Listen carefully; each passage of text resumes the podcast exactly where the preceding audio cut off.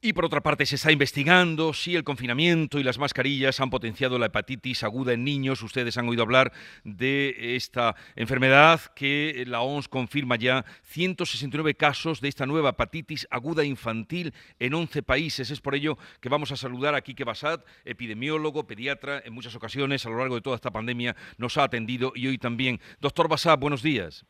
Hola, muy buenos días.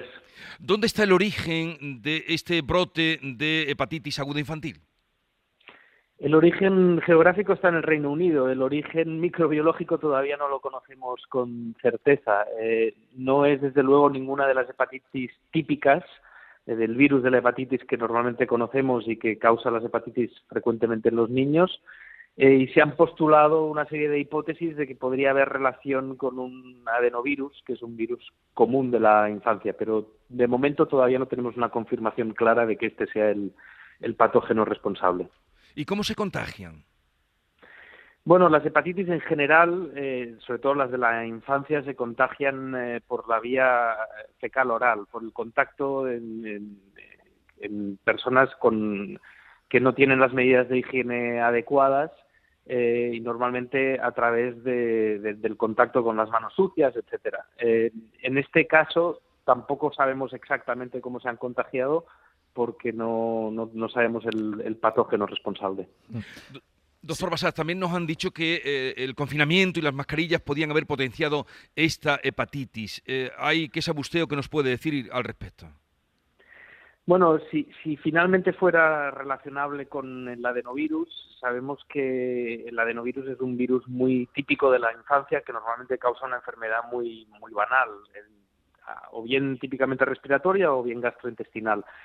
Cuando hemos estado en los dos últimos años eh, muy sobreprotegidos con el uso de las mascarillas y con el uso además de medidas de higiene eh, exageradas, eh, puede ser que hayamos interferido de alguna manera en la generación de la inmunidad natural frente al adenovirus y frente a muchos otros virus típicos de la, de la infancia.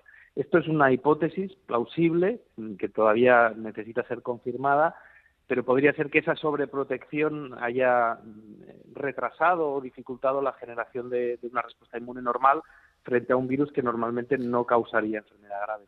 Eh, eh, sí, doctor, ¿qué tal? Buenos días. Lo que se descarta completamente, doctor Basat, es que esto se relacione con la vacuna, porque se había dicho al principio, pero hay eh, casos de niños de meses hasta los 16 años, casos de niños que no han recibido la vacuna, con lo que queda completamente descartado, ¿no? Su relación con, con la vacuna contra el COVID.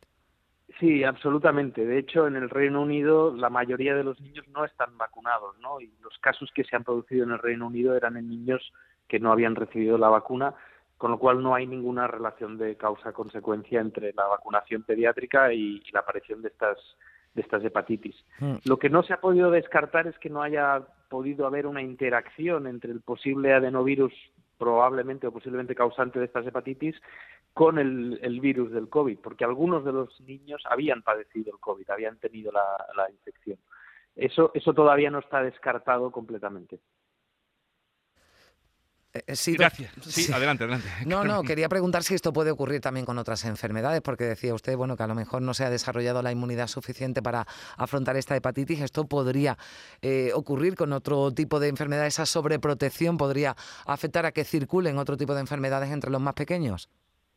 Sí, es, es una posibilidad. Por el momento no hemos visto tampoco una explosión de infecciones pediátricas que podamos atribuir a, esta causa. ¿no? Lo que pasa es que es una posible explicación eh, que eh, explicaría por qué un virus que normalmente causa una enfermedad relativamente benigna, en este caso está causando una enfermedad mucho más, mucho más agresiva.